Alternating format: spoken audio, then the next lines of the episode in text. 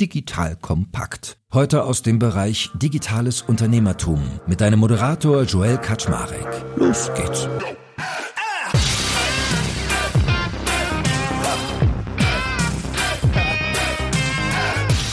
Hallo Leute, mein Name ist Jörg Kaczmarek. Bin der Geschäftsführer von Digital Compact und heute ist die liebe Yara Moltern an meiner Seite. Yara ist im richtigen Leben Senior Director Business Consulting bei Spryker und noch viel wichtiger, sie ist Mastermind in meinem Business Club Makers und Shakers, wisst ihr, der Business Club für die Digitalwirtschaft. Und wir reden heute darüber, was macht einen eigentlich zum Digital Leader. Das heißt, Yara hat vier wichtige Faktoren mitgebracht, die sie in ihrer Praxis, wo sie halt sehr viele verschiedene Dinge sieht, gesehen hat und mit denen du erfolgreich dein Unternehmen auf digitale Führung einstellen kannst. Das heißt, wir werden darüber reden, wie du zum Beispiel schaffst, wegzukommen von der Konsenskultur. Wir werden darüber reden, wie du schnell testest und noch einiges mehr. Von daher, da ist richtig viel drin. Liebe Yara, moin moin, schön, dass du da bist. Danke, Joel. Ich freue mich, hier zu sein. Sehr gut. Wollen wir mal gleich straight reinstarten? Also, wie angedroht, es geht ja heute darum, was ein Digital Leader ausmacht. Und im Kern ist es ja oft so, dass Unternehmen vor allem mit Veränderungen nicht so richtig gut umgehen können, habe ich immer so gemerkt. Also, Legacy ist so ein Thema, aber auch Geschwindigkeit das andere. Was ist so dein Big Picture-Blick darauf? Ja, absolut. Du hast es ja eben schon gesagt. Ich habe ja den Luxus, sage ich mal, dass ich verschiedenste Unternehmen aus unterschiedlichen Ländern und Branchen und so weiter begleiten darf. Und ich habe quasi mich dann wirklich irgendwann mal gefragt, so, woran liegt das eigentlich? Also, was ist so ein bisschen die Problemsituation und welche Unternehmen kenne ich denn so, die das besonders gut gelöst haben? Und ja, also das, du hast es eben schon gesagt, Unternehmen können insgesamt nicht so gut mit Veränderungen umgehen. Ich glaube, also meine Interpretation ist gerade bei Unternehmen, die schon sehr lange am Markt sind, deren Geschäftsmodell musste sich noch nie so stark und so schnell verändern wie in den letzten Jahren. Also man redet ja immer davon, so, okay, durch Digitalisierung, Technologisierung, aber jetzt natürlich auch noch so Sachen wie Decoupling, gestörte Lieferketten, Fachkräftemangel und so weiter und so fort. Also es ist ja schon noch eine sehr schwierige Ausgangssituation. Also Veränderung ist auf so vielen Ebenen notwendig, aber kulturell, was so ein Unternehmen dafür braucht, um sich zu verändern, das haben die meisten noch gar nicht so nachgezogen. Und in meinem Kontext sehe ich das insbesondere natürlich dann, wenn es um so digitale Konzepte oder digitale Businessmodelle geht, weil wir da dann wirklich manchmal Schwierigkeiten haben, die wirklich richtig, richtig guten Konzepte zu realisieren, weil das dann an ja, ich sag mal, zu vielen Stakeholdern, die gefragt werden oder auch gefragt werden müssen, irgendwie scheitert und dann versucht man immer den kleinsten gemeinsamen Teiler zu finden. Und man kann sich, glaube ich, denken, dass das nicht unbedingt immer das beste Konzept ist, bei dem dann alle sagen, okay, das ist doch toll. Werbung Aufgepasst! Wenn du ein B2B-Unternehmen bist, möchtest du jetzt deine Sales Pipeline mit neuen B2B-Leads füllen und dafür empfehlen wir dir unseren Partner SalesViewer. SalesViewer lässt sich total einfach erklären. SalesViewer entschlüsselt nämlich Unternehmen, die deine Webseite besuchen und zeigt diese in Klarnamen an. Du und dein Team sehen also ganz genau, wer eure Webseite besucht und wofür sich diese potenziellen KundInnen interessieren. Und dann gibst du einfach Vollgas, denn du kannst diese Unternehmen dann ja zielgenau ansprechen und einfach zu neuen KundInnen machen. Im Marketing und Vertrieb ist das also eine Wahnsinnsunterstützung für die B2B-Lead-Generierung. Deshalb nutzen schon viele Marktführer wie Stepstone, Avato Systems, Spot5, Talon One oder die Vodafone-Tochter Grand Centric SalesViewer und generieren damit täglich neue B2B-Leads. Und wenn das für dich interessant ist, dann teste SalesViewer doch einfach mal kostenlos. Alles, was du dafür wissen möchtest, findest du unter folgender Weiterleitung digitalkompakt.de slash salesviewer. Und wie immer verlinke ich dir das auch auf unserer Sponsorenseite unter digitalkompakt.de slash Sponsoren. Das war's mit dem Werbespot. Gerade das finde ich ein spannendes Bild. Und du hast im Vorgespräch zu mir so einen ganz tollen Satz gesagt in einem anderen Kontext, den ich finde, aber der hier auch gut passt. Und zwar hast du so sinngemäß gesagt, es gibt eigentlich keinen Grund, Angst vor der Zukunft zu haben. Die einzige Angst, die man haben sollte, ist, in einem Jahr noch dazustehen, wo man heute ist. Also sich gar nicht verändert zu haben. Das finde ich eigentlich ein ganz passendes Bild. Und was du gerade beschrieben hast, dass dann viele Unternehmen natürlich auch so mit Blick auf ihr bestehendes Geschäftsmodell immer gucken und du dann irgendwann so ein Operating Model hast, was sehr kompliziert geworden ist, dass du halt jeden fragen musst und jeder soll abgeholt sein. Ja. Die Status Quo-Analyse ist eigentlich einfach immer die beste, weil das, was ich ganz stark beobachte, ist, dass Unternehmen so ein Stück weit versuchen, ihr Geschäftsmodell so im Sinne von so einem Protektionismus eigentlich so einzuhüllen und zu schützen. Aber wenn man so mal guckt, Marktfaktoren, Kundenbedürfnisse und so weiter, das kann man einfach nur, egal wie gut das Produkt ist, egal wie dominant man in einer bestimmten Branche ist, das ist einfach fragil. Das ist auf Sand gebaut. Das wird man nicht langfristig schützen können. Deswegen, du hast es sehr schön gesagt, in einem Jahr noch da zu sein, wo man heute ist, ist eigentlich so der schlechteste Status, den man erreichen könnte. Cool. Und bevor wir jetzt gleich auch mal auf ein sehr spannendes Modell eingehen, nämlich, äh, das fand ich sehr cool, Consent instead of Consens, dazu aber gleich mehr, habe ich ja von dir gelernt, dass du so vier relevante Key Learnings gemacht hast, die sich um das Thema Digital Leader drehen.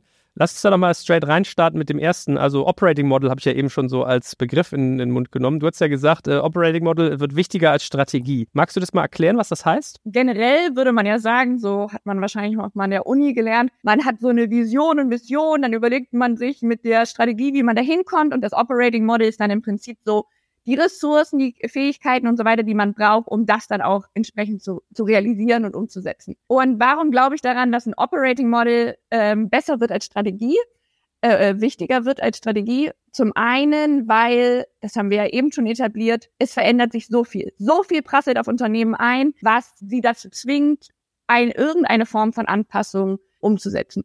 Und ein Stück weit ist dahingehend natürlich, sag ich mal so, der erste Step dann zu sagen, okay, ich akzeptiere für mich, ich, äh, es verändert sich alles so schnell, ich kann eigentlich gar nicht wirklich noch solide Hypothesen bilden und dann quasi genau die eine richtige Strategie finden. Also so, ich setze alles auf ein Pferd.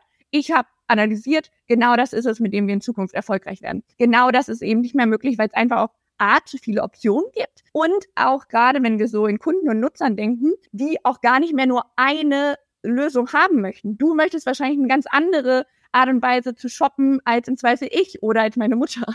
Ähm, also da haben, da gehen einfach auch die Bedürfnisse so weit auseinander, dass es einfach nicht so diese eine Lösung gibt. Und deshalb bin ich der festen Überzeugung, dass man eher sein Unternehmen so umbauen muss, dass man einfach Dinge schnell verproben kann. Also weniger PowerPoint und mehr Action. Also die Budgets, die man früher vielleicht in Strategieberatung und so weiter gesteckt hat, dann eher zu sagen, okay, damit darf man jetzt auch mal hinfallen. Damit machen wir jetzt AB-Testing und wir testen hier mal was. Und dann quasi so, wenn wir jetzt so in die Königsklasse dann abrüsten, haben wir im Idealfall auch noch ganz, ganz viele Daten, auf die wir diese, sag ich mal, Hypothesen, die wir verproben wollen oder diese Initiativen, Ideen, wie auch immer man das nennen möchte, dann entsprechend umsetzen kann. Meiner Meinung nach super Beispiel dafür ist Netflix. Also das kennen ja wahrscheinlich auch die meisten. Die verändern Charaktere, Storylines und so weiter auf Basis ihrer Daten. Das ganze Userverhalten wird ständig optimiert und AB getestet auf Basis der ganzen Daten, die sie crunchen. Also einfach super, äh, super cooles Beispiel oder wäre für mich da auch sehr prominent, äh, so positiv heraussticht, ist Spotify. Kann man sich übrigens auch sehr gut aufbereitete YouTube-Videos so angucken, wie die sich so aufstellen. Und da geht es nur um deren Struktur. Also es geht um deren Operating Model. Wie schafft es Spotify, möglichst innovativ zu sein, sich weiterzuentwickeln und so weiter und so fort. Und das quasi entwickelt sich rund um die Bedürfnisse der Nutzer und auch vor allem so ein Stück weit autonom von anderen Dingen. Und ja, finde ich auch sehr prominentes, cooles Beispiel, wie man sein Operating Model über eine Strategie priorisieren kann. Okay, cool. Also nochmal zusammengefasst, in der alten Welt wäre es so gewesen, dass man hingeht und baut sich eine Strategie, hypothesenbasiert, rollt die länger aus. Und wenn ich jetzt mal den Blick auf die neue Welt wage, ist es eigentlich so, es ändert sich viel zu schnell, um das mit so einer Länge zu machen. Das heißt, ich sollte versuchen, zwar Hypothesen zu haben, aber es geht vor allem mehr ums schnelle Verproben und die schnelle Validierung und weniger darum, alles jetzt irgendwie in Sicherheit zu wiegen. Und das tue ich vor allem, indem ich datenbezogen entscheide und arbeite. Wird das so ungefähr richtig? Das hast du sehr schön zusammengefasst. Guck mal, habe ich mein Geld heute verdient. Kommen wir zum zweiten Faktor. Der zielt nämlich sehr schön darauf ab. Ich darf ja manchmal schon schmulen, was äh, so als Themen kommen bei uns. Den hast du genannt Consent instead of Consent. Ja, und das zielt ja so ein Stück weit auf dieses Thema ab, was wir eingangs hatten, dass man immer hingeht und gerne als Unternehmen so den kleinsten gemeinsamen Nenner sucht. Also jeder darf irgendwie mal so seinen Senf dazugeben. Und da finde ich, hast du einen ganz coolen Angang gewählt. Beschreib den nochmal. Genau, also warum habe ich das auch nicht übersetzt? Ich finde, es ist super schwierig zu übersetzen. Im Englischen gibt es dieses Consent und Konsens. Im Deutschen habe ich da nicht so einen guten Zugang zu gefunden, welches Wort man da beschreiben kann. Deswegen vielleicht mal erklären. Also Konsent wäre so ein Stück weit, keiner sagt nein, während Konsens ist, alle sagen ja. Und das bringt uns genau wieder zu, dahin zurück, okay, wenn ich immer zu viele Leute frage, dann äh, wird das Ergebnis im Zweifel nicht gut. Und es klingt vielleicht auch ein bisschen trivial zu sagen, so, ja, okay, dann sagt halt keiner mehr Nein und alle, äh, äh, dann sagen nur noch Leute Nein und keiner muss mehr Ja sagen, alle. Aber das ist nicht so trivial, wie es klingt. Es hat aus meiner Erfahrung wirklich mit den größten Effekt, um richtig coole Projekte nach vorne zu bringen. Weil wenn man sagt so, hey, müssen jetzt alle Ja sagen, gibt es immer mindestens einen, der sich unsicher ist, noch ein Bedenken hat. Also man kennt ja diese Bedenkenträger, die sagen, wir machen das schon seit 60 Jahren so, deswegen müssen wir das nicht ändern. Aber wenn es wirklich darum geht, so, okay, was spricht richtig hart dagegen, das zu tun, kommen viel weniger Argumente. Und da sind wir, das kommt dann auch wieder zu diesem schnell Dinge verproben. Okay, aber in drei Monaten werden wir im Zweifel schlauer, wenn jetzt wirklich niemand eine ganz, ganz starke rote Flagge hier hat, die er winken möchte Denn dann testen wir das doch einfach mal und wenn es nicht funktioniert, dann ähm, ja, gehen wir einfach zurück. Und was vielleicht in dem Kontext noch ganz spannend ist, habe ich ehrlicherweise in einem ganz anderen Zusammenhang mal gelernt, dass mit einem Kompromiss Leute niemals zufrieden sind. Und das stelle ich zum Beispiel auch in meiner Beratungstätigkeit immer wieder fest. Wenn wir dann so Situationen haben, Meetings mit sehr vielen Stakeholdern, dann einigt man sich auf irgendwas. Keiner geht da richtig raus und hat das Gefühl, er oder sie hat gewonnen. Also alle sind so latent unzufrieden, okay, das haben wir jetzt nicht bekommen, das mussten wir abgeben und so weiter. Deshalb würde ich auch immer empfehlen, zu versuchen, okay, wir haben hier verschiedene Parteien, da muss man im Zweifel dann auch verschiedene Interessen orchestrieren und dann nicht zu gucken, okay, ein Kompromiss, sondern zu sagen, was ist hier den verschiedenen Parteien wirklich wichtig? Ich gebe dir mal ein Beispiel aus einem ja, Projekt, was wir Anfang des Jahres hatten. Da wollte man im Prinzip den Verkauf digitalisieren und auch die Verkaufsberater dort entsprechend mit einbinden. Und ja, in den, in den Meetings, die wir hatten, war das immer so ein Tauziehen, sag ich mal. Einen kleinen Meter nach da, dann musste man sich wieder nach dort bewegen und so weiter. Und haben dann im Prinzip so mit dieser Technik, um herauszufinden, okay, wo, was ist denn euch wirklich wichtig, herausgefunden, den Verkauf geht es im Endeffekt darum, dass sie Angst haben, dass die Verkaufsberater mittelfristig entlassen werden. Während das digitale Team quasi, da war einfach so, hey, wir wollen hier die Plattform möglichst schnell im möglichst kundenorientiertesten Sinne an, ähm, an die Front bringen.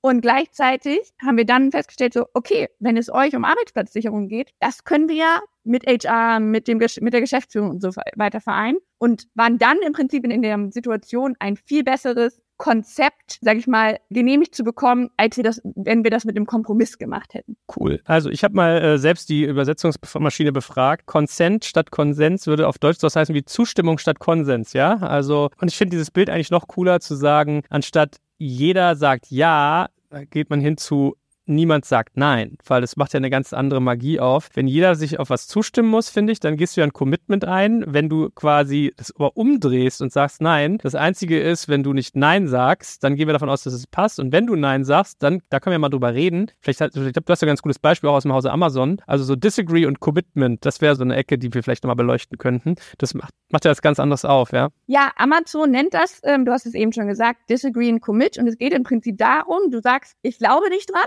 aber lass es uns versuchen. Also das ist da auch Teil der, äh, sag ich mal, Unternehmenskultur. Da ist Amazon kann über Amazon noch viel Schlechtes sagen, aber wirklich finde ich ein sehr positives Beispiel im Sinne dieser wirklich Experimentier- und Laborantenkultur, die die so ein Stück weit haben, um zu sagen so, ich glaube nicht dran, aber wenn du da wirklich hinterstehst, let's try it. Und Disagree and Commit, finde ich, hat auch so einen richtig schönen Klang, so, ich hab's gesagt, und dennoch, ja, stelle ich mich jetzt dahinter und du bekommst meinen ganzen Support, weil das beobachtet man ja auch manchmal, dass ja dann im Zweifel so, sag ich mal, so Schattenakteure eigentlich daran arbeiten, etwas zu sabotieren, weil sie nicht dahinter stehen. Und das quasi hat Amazon damit direkt ausgeschlossen zu sagen, hey, aber jetzt committen wir uns auch drauf, weil wir haben gesagt, du hast einmal gesagt, du glaubst nicht dran und dennoch machen wir es jetzt. Ja, und ich finde es so charmant. Ich habe gerade so ein Meeting irgendwie im Kopf, irgendwo in Hessen, so ein Mittelständler und anstatt dass der Firmenpatriarch dann sagt, meine Herrschaften, liebe Damen, liebe Herren, jeder hier muss jetzt dem zustimmen, ansonsten machen wir das nicht. Das macht ja einen ganz anderen Druck, wenn ich zu was Ja sage, als wenn ich nicht Nein sage, ja. Weil dann auf einmal verdreht sich das ganze Konzept, dann habe ich eher Druck, wenn ich Nein sagen will, dass ich dann rechtfertigen muss, okay, warum denn Nein? Also, hm, hier alle am Tisch sind dafür, ich bin der Einzige, der nicht. So, das macht ja echt was aus. Und du hast noch ein anderes schönes Beispiel mir mal erzählt, wo ich, wo ich finde, wo wir auch mal eintauchen können. Ähm, das ist so dieses DEDA-System. Lass uns da doch auch noch mal irgendwie ein bisschen eintauchen. Ihr Lieben, hier ist Joel von Digital Kompakt und ich mache dir jetzt mal das Bild eines genialen Arbeitgebers im Tech-Bereich auf. Stell dir eine hundertprozentige Bundesgesellschaft in der Rechtsform einer GmbH vor, die dir eine hohe berufliche Sicherheit und einen wichtigen Purpose bietet und gleichzeitig aber extrem flexibel agieren kann. Ein IT-Service-Unternehmen, das zu den größten in Deutschland gehört und die Bundeswehr bei ihrer Digitalisierung unterstützt. Wenn du dieses Bild spannend findest und im Bereich Cyber oder Tech deinen Beruf ausübst, dann solltest du ab sofort unseren Partner, die BWI, auf dem Schirm haben. Eine wichtige Aufgabe der BWI ist die Einführung von Innovationen in der Truppe. Aber das Unternehmen leistet noch viel mehr und bietet ein breites Aufgabenspektrum von Beratung über Realisierung bis zum Betrieb. Ich meine, wir sprechen hier von einem der größten IT-Service-Unternehmen in Deutschland, das die Bundeswehr bei Digitalisierungsprogrammen wie der Digitalisierung landbasierter Operationen und der Gesundheitsversorgung unterstützt. Du merkst, die BWI ist ein attraktiver Arbeitgeber mit einer Vielzahl von spannenden und herausfordernden Projekten mit breitem Leistungsspektrum. Und wenn du wie Sven Weizenegger, der Moderator aus unserem Hackers-Podcast, an großen Rädern drehen willst, die wirklich etwas bewirken, dann schau dir die BWI jetzt einfach mal selbst an. Ich habe dir unter digitalkompakt.de slash BWI eine Weiterleitung dazu eingerichtet und natürlich verlinke ich dir es auch in den Show Notes und alle Sponsoren findest du immer auch auf unserer Sponsorenseite unter digitalkompakt.de slash Sponsoren. Genau, das muss ich jetzt ablesen, denn sehr schwierige Abkürzung. Data Engineering Decision Automation bringt im Prinzip so ein, ein Stück weit das, was wir eben besprochen haben mit dem Consens instead of Consens zusammen mit dem ganzen Thema Operating Model. Das ist, sag ich mal, Harvard Business Review und McKinsey, also so alle Menschen, die sehr schlau sind, sprechen da gefühlt dieser Tage drüber. Und es ist ein System, was sich in verschiedenen, ich sag mal, Digital First chinesischen Unternehmen dieser Tage beobachten lässt. Und Unterm Strich geht es so ein Stück weit um unabhängigere Steuerung. Also es ist, würde ich sagen, wie so ein, so ein Dreieck, eine Kombi aus, es gibt einen ganz klaren Auftrag, es gibt digitale Technologien, die diesen Auftrag unterstützen und ermöglichen. Und dann gibt es einfach autonome Strukturen, dass ja dieses DEDA operieren kann. Also ähm, ganz schönes Beispiel dazu ist zum Beispiel die Firma Haier, die kennt man wahrscheinlich von eher so Kühlschränken oder Klimaanlagen, hat man das vielleicht schon mal gesehen. Und die zum Beispiel haben 4500 eigenständige Micro-Enterprises, die organisieren quasi ihre Ressourcen über, die nennen das Ecosystem Micro-Communities. Und davon haben sie 300. Also quasi du hast 4500 Einheiten die eine ganz definierte Mission haben, einen ganz bestimmten Auftrag. Das kann etwas sein wie in diesem Bereich ein tolles Foodprodukt entwickeln, was dann zu unserem Special Reiscooker passt. Und dann gibt es quasi aber da dazu ergänzend weitere Micro-Enterprises, die im Prinzip dann die Operations davon unterstützen müssen. Und so quasi kombinieren die einfach ja durch verschiedenste Daten und mit dieser Mission, aber dann auch mit dieser Autonomie, dass sie, viel, viel schneller entscheiden können, dass sie einfach Daten auch etabliert haben als so das leitende System für Entscheidungen und natürlich auch eine, eine viel, viel höhere Risikobereitschaft. Und das kommt ursprünglich spannenderweise mal so erst der Robotik, wo man eigentlich autonome Technologien so ein Stück weit einschränken wollte, dass man gesagt hat, es gibt immer noch eine Art Maschinenführer, der eingreifen kann oder etwas beaufsichtigt. Und das System wurde im Prinzip von verschiedenen chinesischen Firmen übertragen auf Organisationsstruktur. Also finde ich super spannend. Cool. Also ich glaube, da können wir mal eine ganze eigene Folge machen über solche Systeme. Es wird jetzt den Rahmen sprengen, das hier en Detail zu erklären. Und wir fassen mal zusammen. Also wir haben jetzt vier Key Learnings, die wir zum Thema Digital Leader durchdeklinieren wollen. Das erste war das Thema Operating Model, dass wir sagen, vom hin zum schnellen Verproben, weg von der langfristigen Strategie. Punkt zwei war Consent statt Konsens, also Zustimmung statt Konsens. Einfach zu sagen, wir drehen die Methodik um und schauen weniger auf Kompromisse, mehr auf, was ist uns eigentlich wichtig. Und jetzt fehlen noch zwei Punkte. Und der eine, der dürfte vielen Leuten geläufig sein. Das ist das Thema interdisziplinäres Team mit Budget. Also, wir haben ja alle gelernt, über interdisziplinäre Arbeit kommen ganz tolle Sachen zusammen. Und in der Kombination, wie du es jetzt hier beschreibst, kommen ja noch ein paar Besonderheiten hinzu. Lass uns das mal vertiefen. Genau. Also, ich hatte ja eingangs gesagt, ich habe so ein bisschen versucht auch zu beobachten, woran scheitert es denn auch bei Unternehmen, ähm, die ich so beobachte oder mit äh, denen ich auch zusammenarbeite. Und ein Punkt ist oft, dass entweder so ein Stück weit Know-how, Ressourcen, Team so ein Stück weit fehlen oder Geld. Da clasht das dann so ein bisschen, deswegen habe ich das so ein Stück weit vereint. Meines Ermessens muss das immer so ein Stück weit zusammengehen mit so einem Team, welches irgendein neues Konzept verproben soll oder ähnliches, muss verantwortlich sein, aber auch Entscheidungsfreiheiten haben. Weil, den Punkt haben wir ja auch schon besprochen, oft haben wir die Situation dann, oh, die sollen hier das ganze Unternehmen digitalisieren. Eigentlich dürfen sie aber hier nichts entscheiden, weil, und dann kommen wir wieder zu dem ganzen Thema Entscheidungsprozesse, da noch 15.000 andere Leute mitreden. Ein Stück weit lösen kann das natürlich auch äh, dieses DEDA-System, über das wir da gesprochen haben, oder einfach nur, ähm, sage ich mal, den Entscheidungsmodus auf keiner sagt Nein zu ändern. Aber da sage ich mal, ich würde das gerne noch stärker unterbauen weil damit ganz stark einhergeht so ein Stück weit dieses Thema Risikobereitschaft. Viele Unternehmen die ich so beobachte, belohnen Risikobereitschaft nicht. Ähm, da, ähm, sage ich mal, ist auch so klasse, historisch gewachsene Pyramidenstrukturen auch ja, sag ich mal, wie man in einem Unternehmen im Zweifel aufsteigen kann, welch, wofür man Anerkennung bekommt, ist in der Regel nicht Risikobereitschaft, sondern sind ja deutlich klassischere Faktoren. Und auch Unbequemlichkeit wird auch in, in so einem Kontext sehr häufig nicht irgendwie belohnt. Und deshalb würde ich sagen, dass so Pay Forward, eine moderne Fehlerkultur wünschen sich ja ganz viele Unternehmen. Ich beobachte aber, dass das oft über so eine, sag ich mal, PowerPoint-Ebene nicht hinauskommt oder in den eigenen Statuten irgendwo festgeschrieben ist.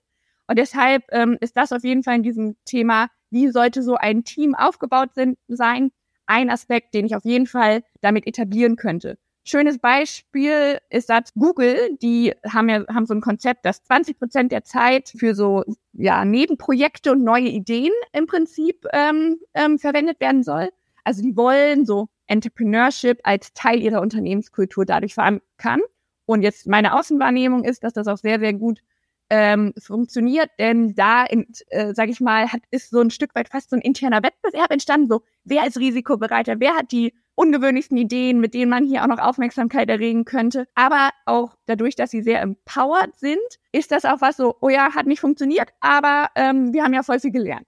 Das ist, äh, finde ich, ja, dahingehend ein Unternehmen, wo man sich das ein oder andere abgucken kann. Das Schöne ist, Google spricht da auch sehr offen drüber. Also auch könnte man das als schöne Case Study nehmen, zu sagen, hey, das haben die in jetzt zehn Jahren, die das machen, schon gelernt und adaptiert. Und in dem Kontext auch auf jeden Fall wichtig, wenn wir darüber sprechen, wie sollte so ein Team dann wirklich definiert sein. Und dann kommen wir schon mehr in so dieses Thema Budgets. Management Buy-in, also dass man wirklich von so weit oben wie möglich sagt, so hey, genau das ich, machen wir jetzt möglich und ich stehe dahinter. Und dann auch eher, sag ich mal, wie so ein Investor zu agieren, um zu sagen, hey, Unsere Risikomitigierung in diesem Kontext ist, dass wir möglichst viele verschiedene Sachen probieren. So machen das ja Investoren wie Project A oder ähnliches auch, dass sie sagen, hey, wir wissen, aus zehn Startups wird vielleicht eins machen, aber das wird es dann richtig machen und die anderen neun schreiben wir ab. Und dieses Investor-Mindset kann in so einem Innovationskontext einfach super hilfreich sein und natürlich ist dann auch viel charmanter, um wirklich gute Talente und im Sinne von Fachkräftemangel an sich zu binden oder überhaupt zu werben. Also ich möchte bei dem Punkt nochmal hervorheben, wir sind ja gestartet mit dem Aspekt interdisziplinäres Team. Das alleine ist ja schon mal ein Case, den sich viele vielleicht noch gar nicht so vorstellen, aber wie wichtig das eigentlich ist, da die Vielfalt der Perspektiven drin zu haben und dann zu sagen, es soll aber kein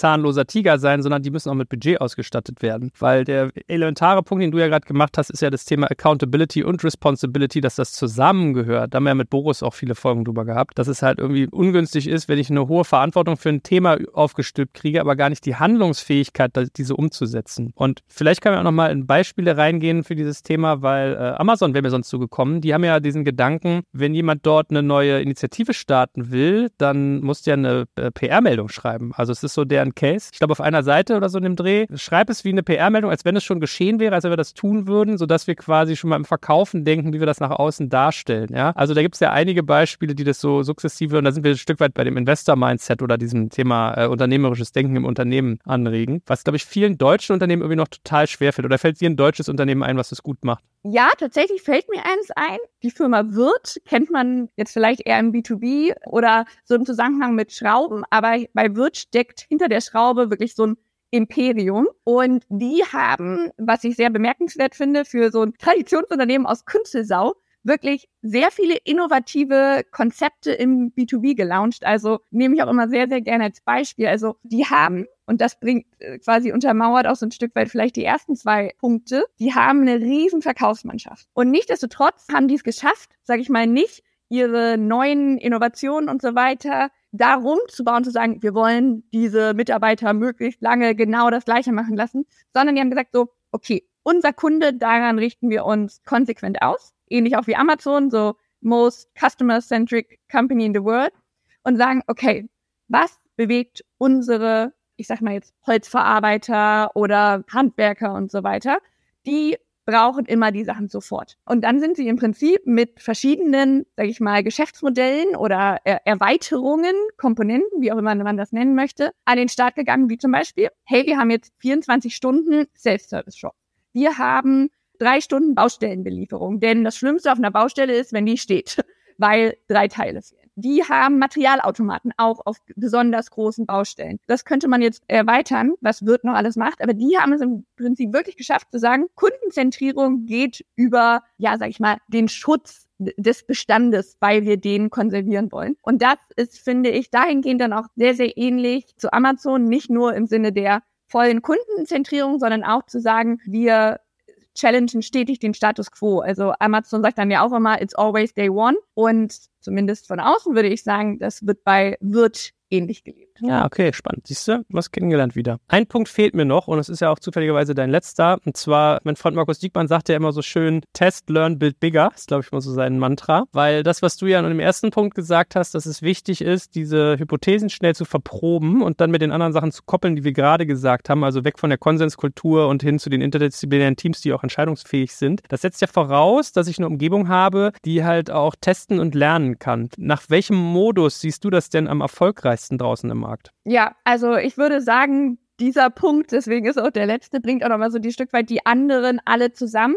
Also so ein Test-and-Learn-Environment braucht halt entsprechend alle Fähigkeiten, die es mir als Unternehmen möglich machen, Dinge zu verproben. Sei das Technologie, sei das Ressourcen, sei das Daten, also wirklich wie so ein Micro-Operating Model oder wenn wir dann zu Hire zurückgehen, eigentlich so Micro-Enterprises mit verschiedensten Fähigkeiten, die bedient werden können. Und ich würde immer dahingehend empfehlen, weil so, man sagt immer ja, Innovation, Innovation, Innovation, sein Test-and-Learn-Environment im Zweifel auch so ein Stück weit zu trennen in, wir wollen auf der einen Seite unseren Kern transformieren, aber auf der anderen Seite auch Innovation zulassen. Also nur um dir da mal vielleicht ein Beispiel zu geben. Bayersdorf kann man sich auch darüber streiten, wie erfolgreich das jetzt war. Die haben jetzt, sage ich mal, ihr Kerngeschäft mit zum Beispiel Nivea weiterentwickelt durch einen eigenen Shop. Sie haben aber zum Beispiel auch in der App so eine Art Skin Detection Möglichkeit, dass man sagt, welche Hautkrankheit habe ich denn hier zum Beispiel oder welche Creme braucht denn jetzt meine Haut am besten oder ähnliches, als